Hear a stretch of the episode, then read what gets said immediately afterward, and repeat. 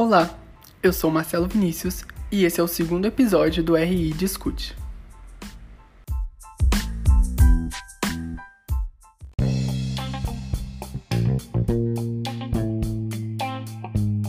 A cada episódio, estarei aqui conversando com um convidado especial que nos ajudará a entender muito mais sobre o assunto do dia. No episódio de hoje, analisaremos a contribuição para as mulheres deixada pela ex-presidente brasileira Dilma Rousseff a partir da perspectiva feminista.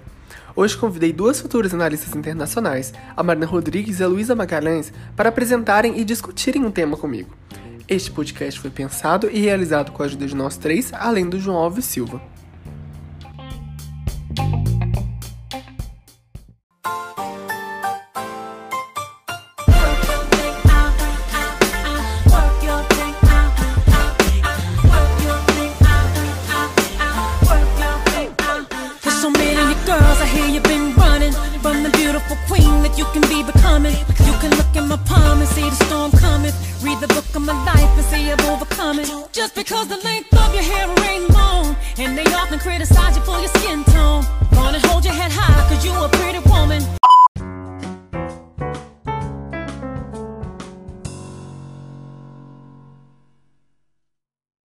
Olá, Marina. Seja bem-vinda e sinta-se à vontade para apresentar o tema para a gente. Obrigada, Marcelo. Bom, vamos lá. Meu nome é Marina e eu vou apresentar o caso, mas antes a gente precisa conhecer quem de fato foi Dilma Rousseff. E assim a gente entender a sua relevância para a representatividade da mulher na política. É, o nosso, a nossa reportagem escolhida, o nosso caso, é, foi tirado do site da BBC Brasil e a gente escolheu uma notícia de 2016, é, onde a Dilma, né, que foi, era atual presidente do Brasil, sofreu um impeachment.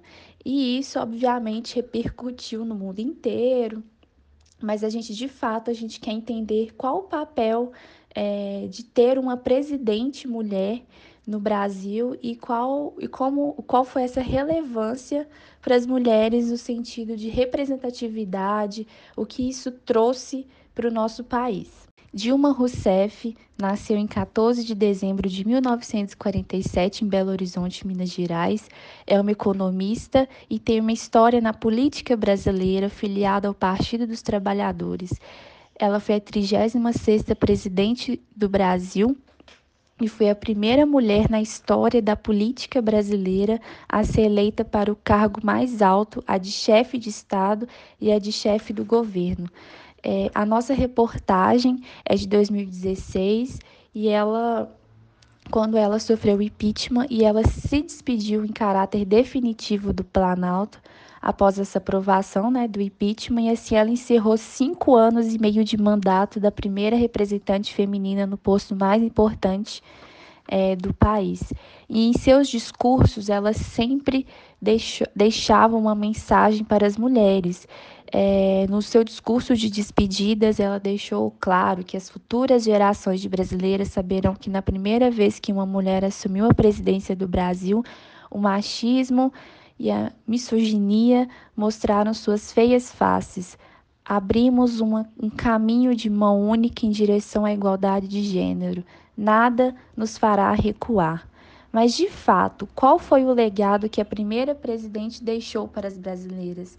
A Dilma, ela abriu discussões importantíssimas sobre essa representatividade da política é, representatividade da mulher na política brasileira, a superação do preconceito e da discriminação, igualdade no mercado de trabalho, combate à violência e ao feminicídio e a diversidade sexual nas escolas. Ela, ela abriu portas para que a gente pudesse discutir, debater e disseminar ideias de que a mulher tem sim o seu papel na política e pode sim ocupar um cargo tão importante assim em um, em um Estado.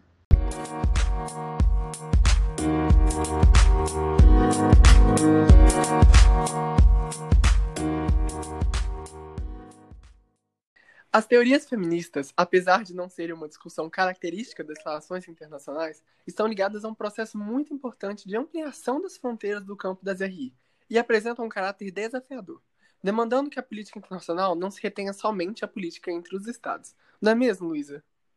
Isso mesmo, Marcelo. Agora, outros elementos como movimentos sociais, organizações internacionais, organizações dos direitos humanos e outros uhum. também seriam constituintes e atuantes do ambiente internacional. Exato, e nelas, né, agora o indivíduo assume um papel de maior relevância né, em relação à política global. Portanto, né, o nível de análise do indivíduo ele se tornará fundamental para compreender o nível macro da estrutura internacional. Muitas das abordagens semelhantes às feministas são bastante críticas. Luísa, você pode falar um pouco mais sobre esse caráter crítico para a gente? Claro.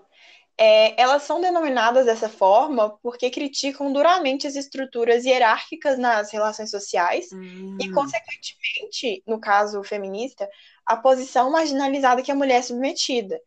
E mesmo atuando na política internacional e conquistando mais espaço, ainda é comum o frequente abafamento das vozes das mulheres.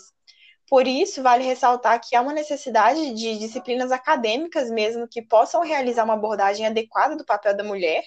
Uhum. E então, o feminismo nas relações internacionais chama atenção para a exclusão da mulher das estruturas políticas e sociais e questiona onde estão essas mulheres na política global e qual o papel que elas desempenham.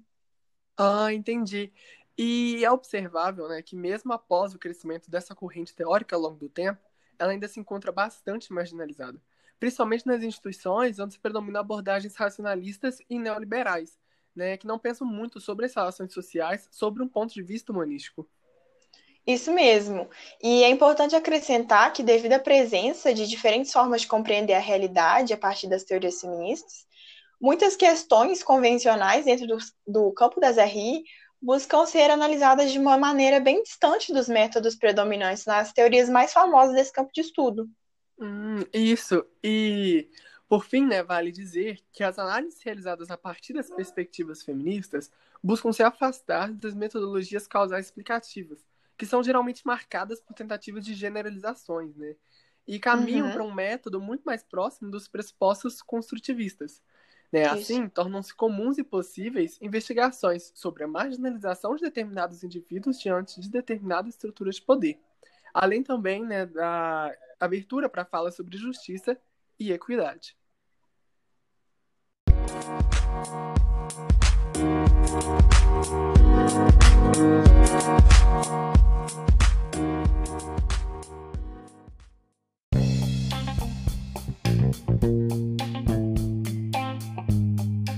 Você está escutando a URI Discute.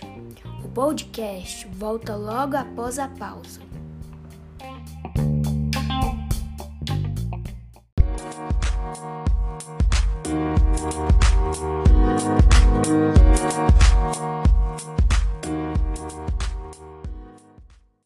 Como apresentado pela Marina, uma das mulheres mais marcantes da história da política brasileira é a Dilma Rousseff. O legado que ela deixou para as mulheres e sua posição como líder explicitou uma luta feminista que é alvo de constantes tentativas de silenciamento no país. Nesse sentido, o feminismo cumpre um papel importante. Qual seria ele, Luísa? Bom, Marcelo, as feministas vêm questionando onde estão as mulheres na política e direcionam uhum. os holofotes para a quase ausência das mulheres nessas posições de poder. Entendi. E a Dilma realizou uma mudança nesse contexto? Realizou sim, Marcelo. Ao longo dos cinco anos de mandato dela, ela nomeou 18 mulheres para ocupar cargos nos ministérios. E esse foi o maior número de ministras mulheres na história do Brasil. Portanto, a gente entende que, uhum. junto com a nomeação como presidenta, ela trouxe uma participação e um incentivo para a presença das mulheres na política brasileira. Nossa, que interessante. E eu sei que após o seu impeachment e com a entrada do Michel Temer, essa representatividade reduziu enormemente. E o Brasil passou a ser um dos poucos países do mundo que não tinham mulheres comandando ministérios. Sim, Marcelo. Isso teve uma repercussão negativa muito grande no país e até mesmo no internacional. E creio eu que entender isso como um retrocesso, né, um passo atrás para a sociedade como um todo, só aconteceu porque é como se tivesse sido plantada uma semente na cabeça das uhum. pessoas durante o mandato dela. É, sobre o papel das mulheres na política e que elas também têm uma história, né, uma posição a ser contada dentro de, dessa dinâmica da política. O que uhum. deixou de acontecer com a, com a transição de governo. Isso é verdade. E em seu discurso, né, final como presidente, a Dilma diz que, abre aspas, o machismo e a misoginia mostraram suas feias faces. Fecha aspas. Com isso, né, ela quis dizer que muito com a imagem que a sociedade tem das figuras políticas, que ainda são muito masculinizadas. E essa situação hierárquica e de desigualdade de gênero que foram construídas ao longo do tempo, Marcelo, elas acabaram sendo naturalizadas.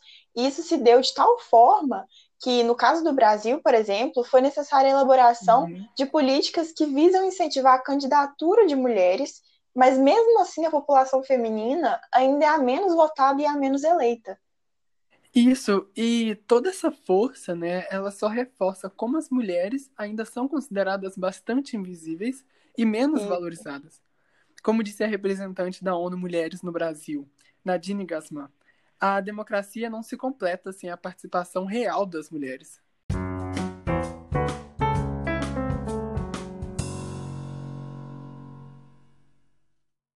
Um dos aspectos que deixou a desejar no mandato da ex-presidenta foi a questão de direitos reprodutivos, que inclui a legalização do aborto. Como esse tema foi tratado no governo da Dilma, Luísa?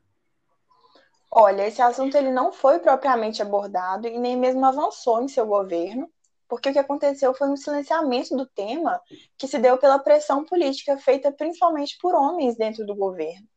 A questão do aborto ela está ligada uhum. a um dos aspectos que o feminismo aborda, que seria a separação entre o público e o privado. Mas como que se dá essa separação? Bom, a sociedade acabou estabelecendo que aquilo que é o feminino seria da esfera privada, ou seja, do âmbito familiar, doméstico, inclusive a questão da maternidade, né? Uhum. E aquilo que é da esfera pública seria do âmbito masculino, que seria a parte da política, né? Ah, entendi. Então, isso acabaria se significando, né, como uma negação de que os direitos reprodutivos da mulher sejam discutidos em esfera pública, porque eles justamente não se encaixariam nesse âmbito, né? Uhum, exatamente. E vale ressaltar que a tentativa de Dilma de abordar esses aspectos foi barrada por essa mentalidade, e mais uma vez as mulheres tiveram seu direito de reescrever sua história e de participar das discussões políticas negado. E eu sei também que outras duas coisas né, que a Dilma fez durante seu tempo como presidenta foi em relação ao combate à violência e ao feminicídio, e à luta por igualdade no mercado de trabalho. Luísa, ah, como ela atendeu essas demandas desse tema? Então, em relação à violência, ela buscou implementar a Lei Maria da Penha em todo o Brasil.